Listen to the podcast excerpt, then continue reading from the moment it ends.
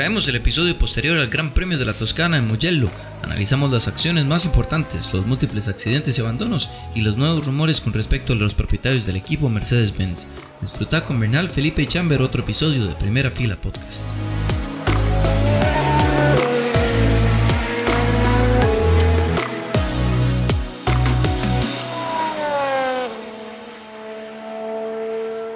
Bienvenidos todos a a este episodio posterior al GP de Toscana.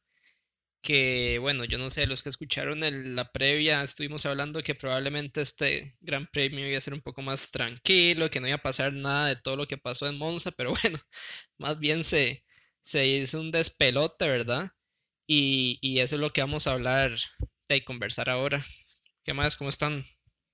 Todo bien, montones de abandonos, montones de choques y lo que más hubo, montones de relanzadas y de salidas. Justo hablábamos en el episodio anterior de hacer carreras con segmentos y creo que fue lo que protagonizó a este gran premio, tal vez también con una pista con condiciones diferentes, que bueno, vamos a hablar ahora un poco de, de todo lo que pasó, una carrera que sí nos va a dar, creo yo, un, contenido rico de, acción que pasó por todas partes.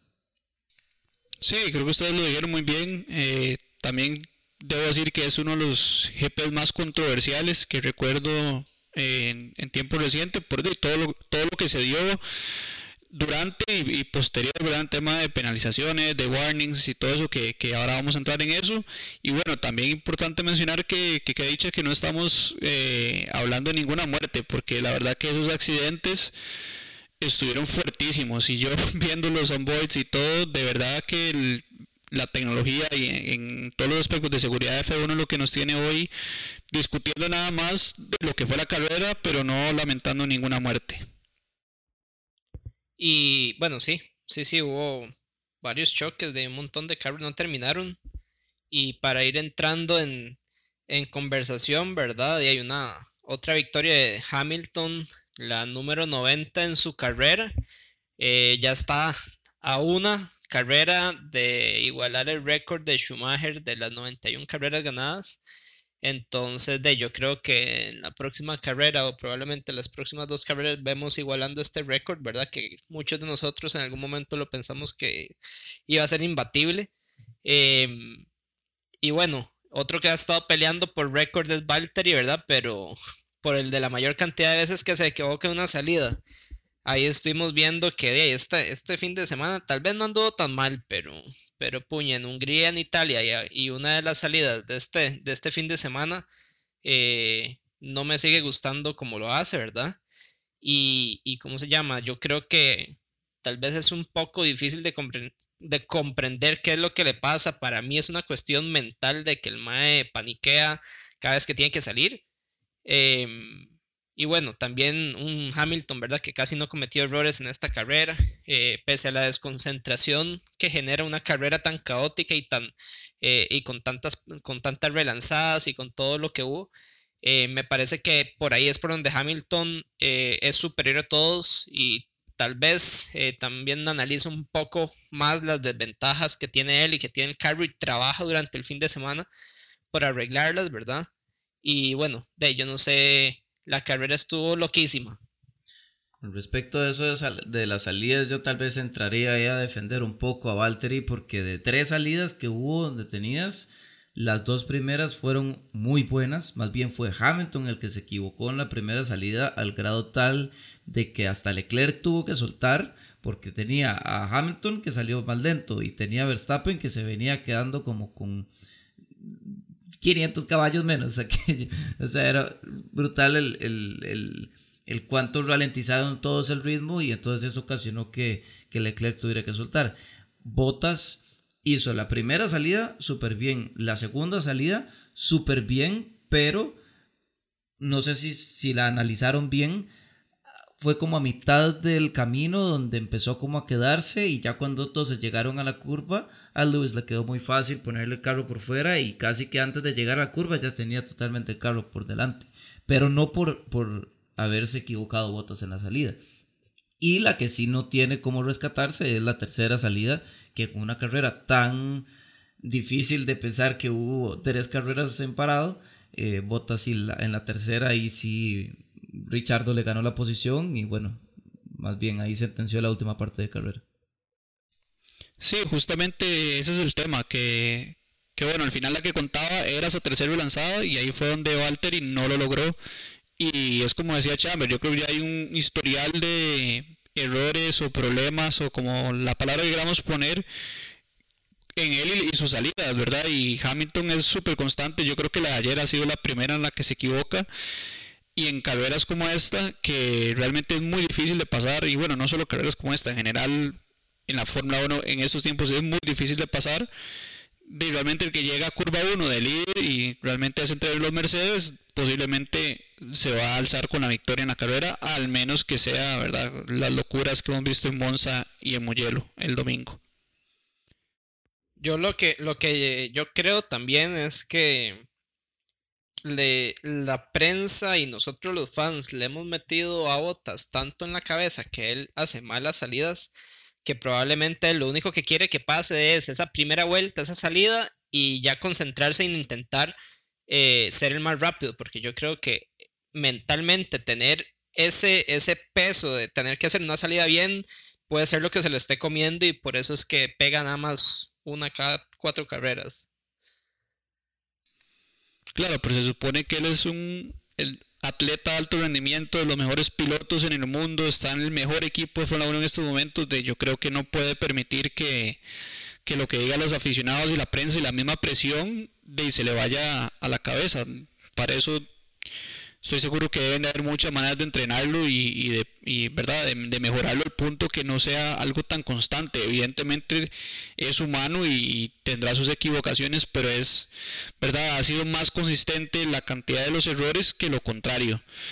Yo creo que es un conjunto de factores, porque no solamente, o sea, la salida es tal vez el punto más evidente de donde ha sido inferior y donde más ha hecho errores, pero al final, eh, o sea, lo que, mi punto es que todo el mundo señala eso cuando pues es en realidad un conjunto de también otras cosas, se ve entonces donde Lewis es superior en las prácticas, es superior en clasificación, es superior en ritmo de carrera y en la salida se ve donde se termina de sentenciar el fin de semana para Valtteri. En este caso más bien fue al contrario, Bottas fue superior en las prácticas, Bottas tenía con qué ser superior en la, en la clasificación porque, o sea, como digo, en, las prácticas también fue también superior y fue, y, tenía con qué ganarle a Lewis y fue nada más por media décima que le ganó eh, eh, Lewis a Bottas y en la salida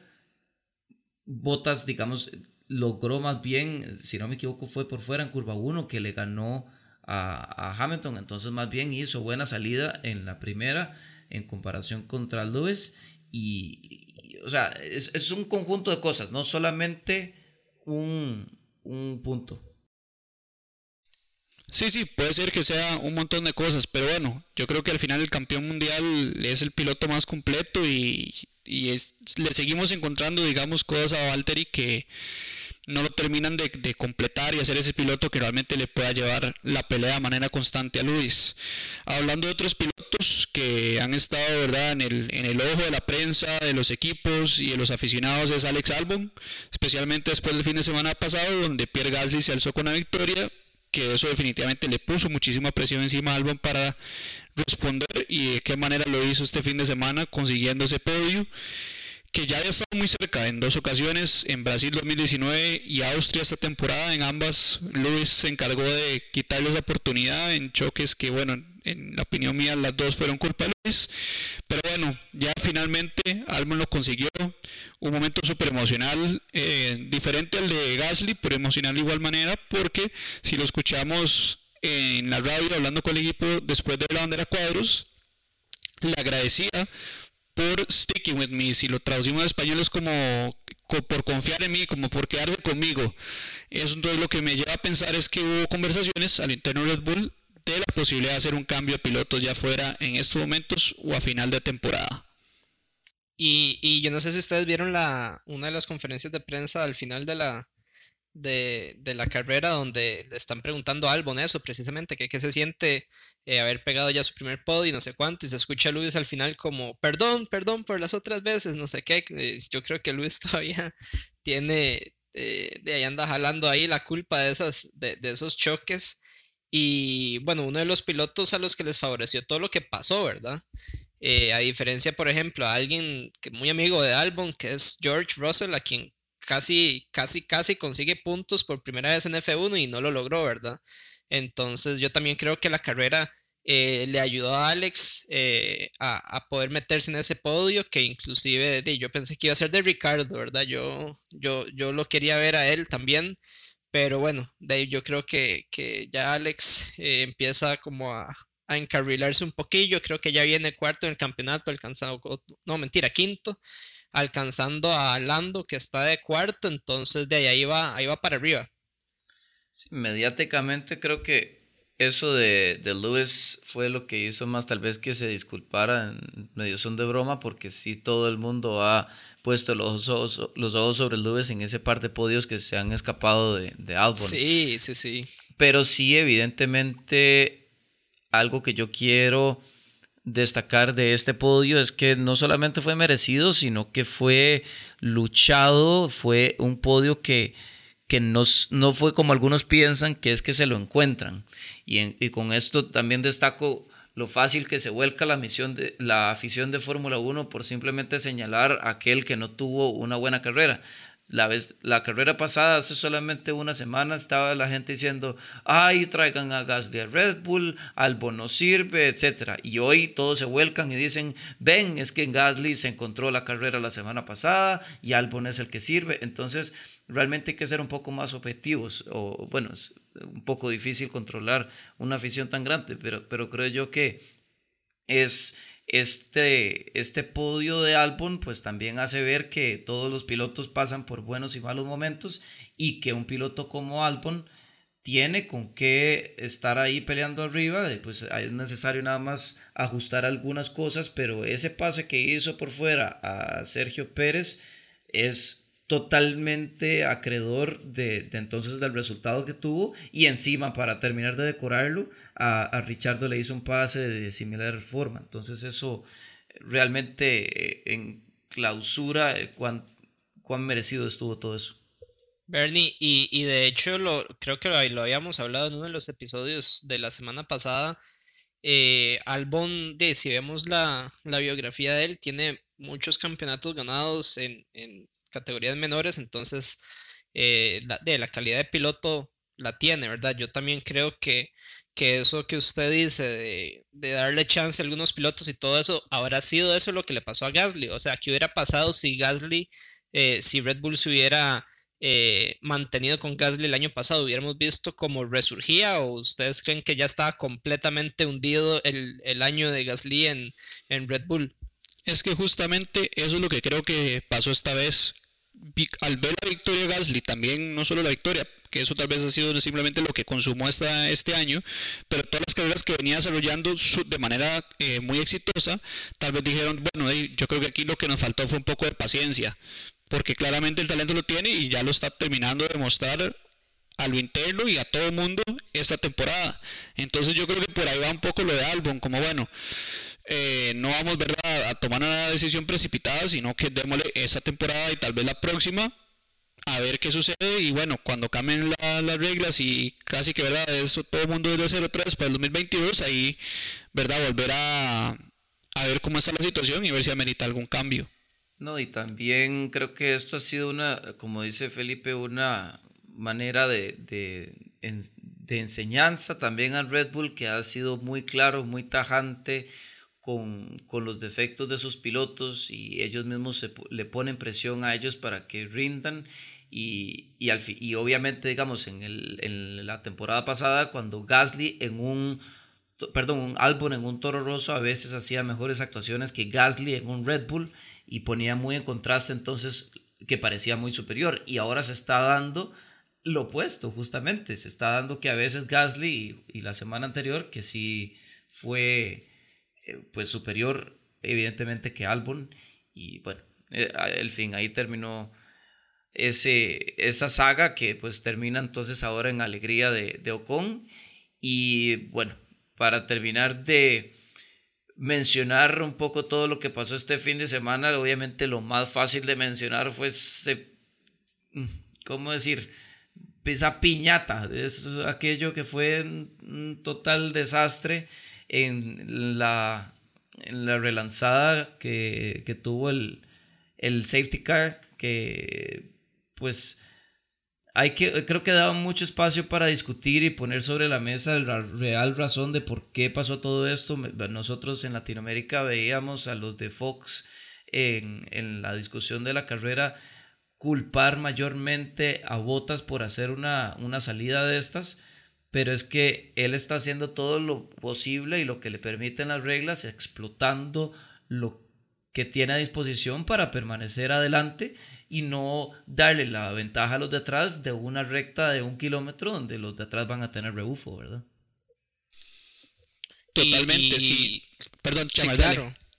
Eh, no, no, no, yo lo que quería decir era, bueno, yo, yo no sé, los, por lo menos los comentaristas para Latinoamérica, a mí a veces no, no me parecen las cosas que dicen, pero, pero también algo que sucede es que esa, esa línea de meta, ¿verdad? Que es a partir donde se puede empezar a rayar, queda muy metida en la recta. Entonces, eh, eh, muy casi saliendo del, del, ¿cómo se llama? De los pits, ¿verdad? Entonces, yo entiendo a Bottas lo que quiso hacer de mantener un poco más lento el ritmo para que no aprovecharan y le fueran a pasar a la primera curva.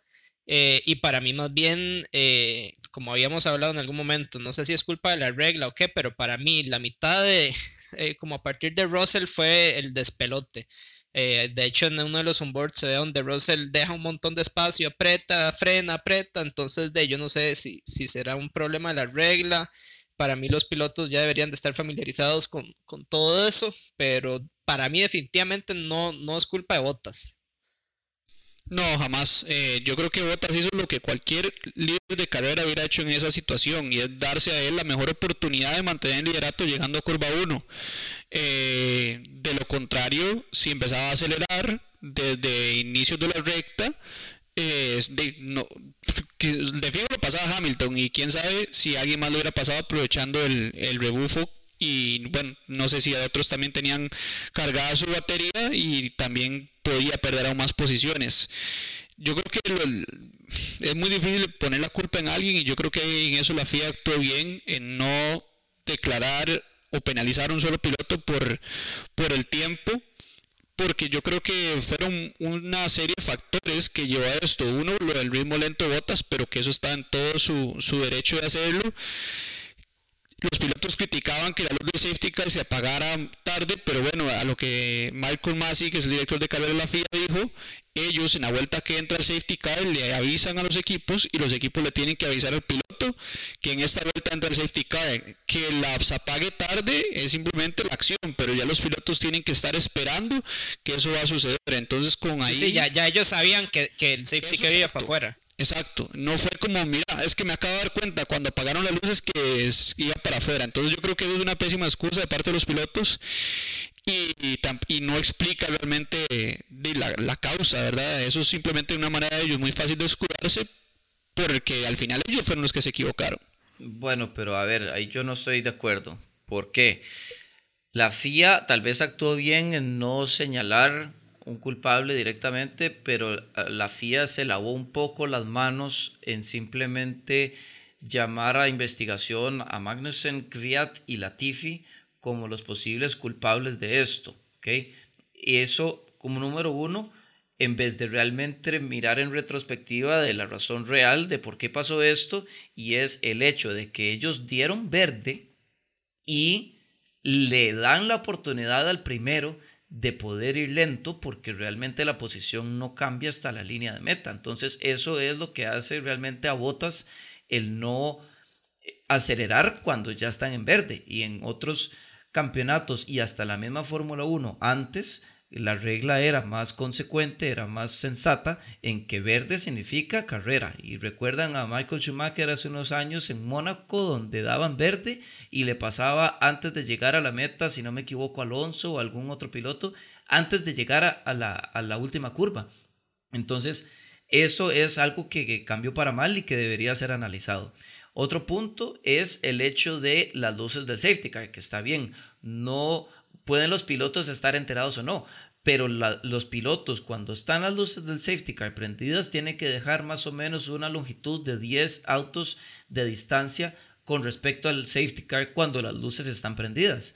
Y se vio la conducta un poco inesperada de botas que, pues digamos, Hamilton, que normalmente el que lidera, antes de, despejar una, una pausa por safety car, se ve donde botas antitos de la última curva todavía va pegado al safety car, más o menos. Y es hasta muy precipitado, donde el safety car entonces hace todo este procedimiento en muy poco tiempo y le da también el poco chance a Botas de frenar al grupo antes de la última curva.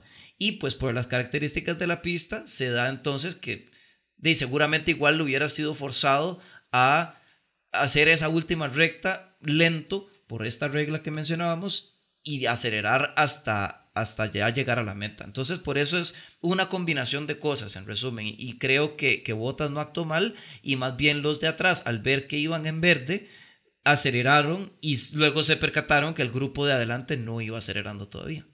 Sí, sí, que iba lento. Y, ahí vi que FIA sí le mandó una advertencia a 12 pilotos.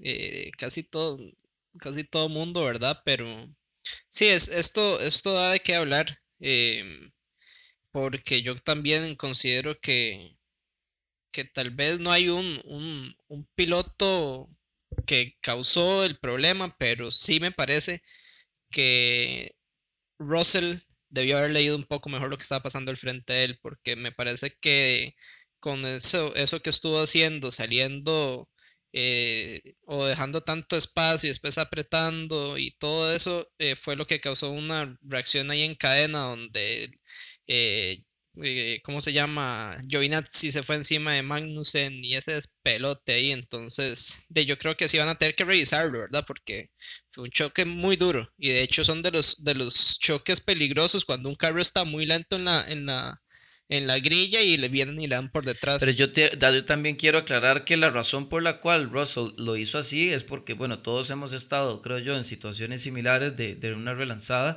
y es normal el dejar un espacio ligero al, al, piloto que va adelante para tratar de relanzar un poco en anticipado y es normal lo que Russell hizo de esperar que los pilotos iban a acelerar ya cuando estaban en la recta después de haber salido en la última curva. Eso es lo que cualquier procedimiento relanzada, eh, pues más o menos así se maneja.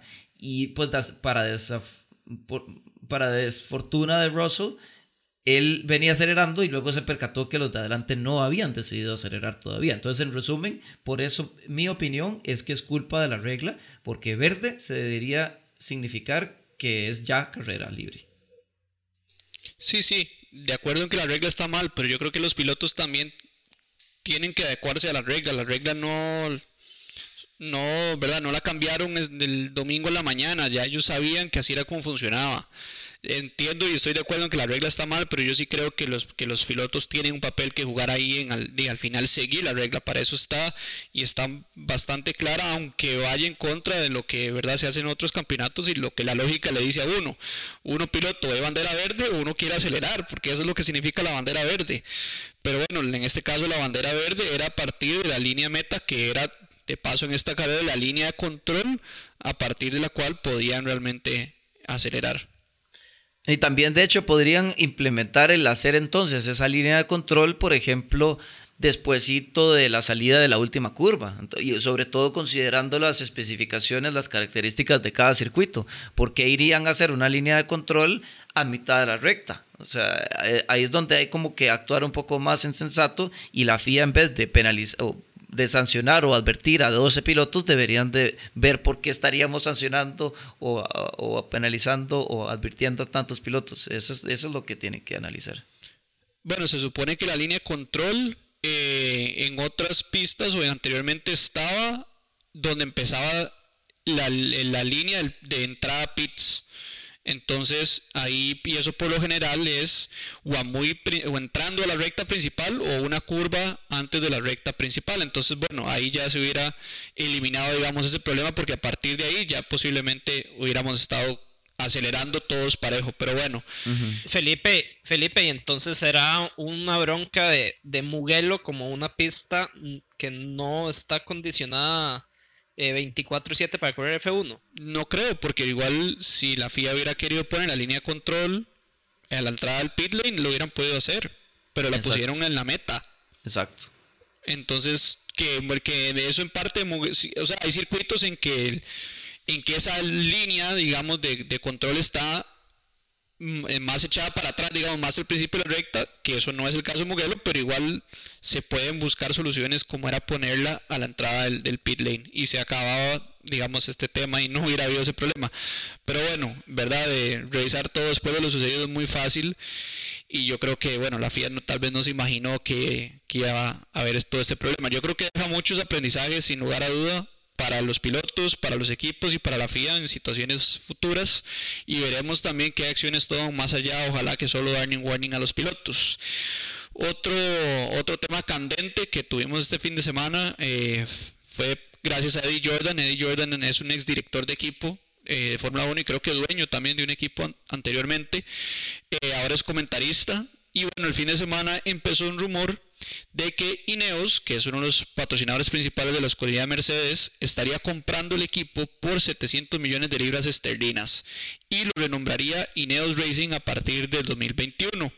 Para entender un poco la estructura de la escudería en estos momentos, Daimler, que es la compañía propietaria de Mercedes-Benz, entendamos Mercedes-Benz, la compañía de carros, no, no solamente el equipo, es dueña de un 60% de las acciones del equipo. Toto Wolf, que es el director del equipo Mercedes, es dueño de un 30%. Y el fallecido Nicky Lauda tenía un 10% de las acciones del equipo. Entonces, Cineos lo que estaría buscando no era comprar la totalidad de las acciones, sino una mayoría y ya, ¿verdad? Ellos estar en control y poder hacer esas decisiones como la de cambiar el nombre del equipo. ¿Qué pasa? Toto Wolf sale a desmentir los rumores que en estos momentos ni Daimler ni él están eh, con deseos de vender una mayoría de las acciones. Lo que creemos es que tal vez las acciones que podrían estar en juego son las de Nicky Lauda, pero bueno, eso no le daría a Ineos ningún control de poder hacer eh, ninguna acción, eh, ¿verdad? Sin el apruebo de las otras dos partes. Y lo otro que tenemos que contar es que Ineos a partir del próximo año va a sacar un carro y de ahí entonces que los rumores tengan cierto sentido, que lo podrían ver como una plataforma de mercadeo. Pero resulta ser que el carro sería similar a un Defender. Entonces, bueno, eso no sería muy congruente utilizar Fórmula 1 como una plataforma para mercadear un carro similar a un Defender. Está, está interesante lo que dice Eddie, ¿verdad? Eddie tiene añales de ser eh, parte de la Fórmula 1 y de ahí algo debe saber, algo debe saber que, que mucha gente no maneje y que por eso haya tirado esa bomba, ¿verdad? De hecho, de hecho yo no la sabía hasta que Felipe ayer nos la contó. Y, está interesante porque creo que algo similar hicieron con un equipo de ciclismo. Entonces, yo no sé, eh, de hecho es a donde, a donde compite Andrei. Y yo no sé si, de cómo, si piensan hacer lo mismo que hicieron en el equipo de ciclismo aquí con Mercedes. Eh, lo que pasa es que, bueno, también de 700 millones de libras esterlinas, ¿verdad?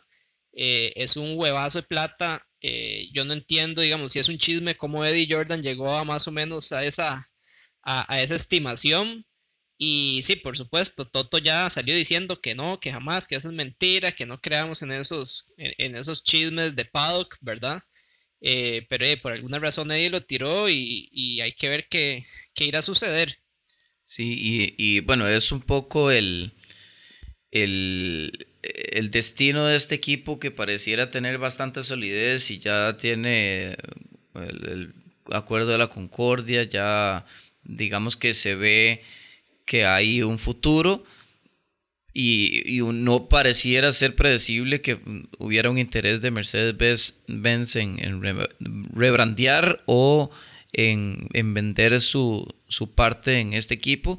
Lo que sí es cierto es que de irse Toto Wolf, ¿verdad? Hay ya cierto conocimiento que pues no continuaría Lewis Hamilton en el equipo. Y dice, Lewis Hamilton no continúa en Mercedes-Benz, yo no le veo ningún otro, así que eh, eso sería prácticamente el final de la carrera cuando está justamente por batir todos los récords eh, impuestos eh, y, realmente no veo esto pasar. Así que yo no le tomaría, digamos, mucho, mucha importancia a esto todavía, pero hay que ver cómo se desarrolla todo. Sí, está interesante. si vemos, bueno, para explicar un poco, Ineos es una compañía que produce químicos y el dueño es Jim Radcliffe, es un inglés que tiene a su favor 18 billones en la cuenta de banco. Entonces, bueno, digamos que, el capital definitivamente lo tiene y, bueno, ya sea la valoración de 700 millones, pues suena altísimas, más si vemos que Williams hace poco fue vendido en 150, 180 millones, guardando las distancias obviamente entre el estado de los dos actualmente, pero es una, verdad, son muchos millones de diferencia. Eh, y sería muy interesante, ¿verdad? Él eh, creo que no solo está en ciclismo, sino que también eh, invirtieron en, en estas competencias de veleros, ¿verdad? Que son súper tecnológicos. Entonces, bueno, creo que él es de, le encantan los deportes y está viendo en qué, en qué gasta los millones. Eh, ojalá que esto no sea cierto. ¿será, ¿Será que este Mae quiere hacer de Ineos algo similar a lo que ha sido Red Bull? Que Red Bull no solo era una marca, de, no es solo una marca de bebidas, ¿verdad? Eso es lo que yo creo que por ahí lo quiere llevar porque al final Red Bull ha crecido en, valor y en, todo, más allá, ¿verdad?, de, solo eso. Pero bueno, eh, definitivamente este tema es uno que hay que estar revisando. Toto eh, ya ha dicho que está considerando no continuar en su rol como director de equipo, sí en alguna otra posición dentro, dentro de la escudería Mercedes, pero que el desgaste de estos ocho años como director ha sido mucho y que él no se imagina aguantando, digamos, mucho tiempo más como director. Entonces, bueno, eso ya había salido antes de este rumor de, la compra, entonces yo creo que sí debe haber algo por ahí, eh, ¿verdad? Que sí alimenta con cierta certeza estos rumores, pero bueno, veremos cómo se desarrolla esto, veremos qué decisiones toma más la FIA y y ojalá, ¿verdad?, que, cambien esa regla. Yo creo que todos estamos de acuerdo que es problemática y que no es realmente muy congruente. Pero bueno, eh, veremos este descanso dos semanas que nos regala. A todos agradecerle por el crecimiento que hemos tenido en nuestra página de Instagram, lo mucho que nos están comentando. Esta historia de, Mercedes rompió con todos nuestros parámetros y, y estamos súper contentos que les gustara la historia, más allá de que en estos momentos sea solo un rumor.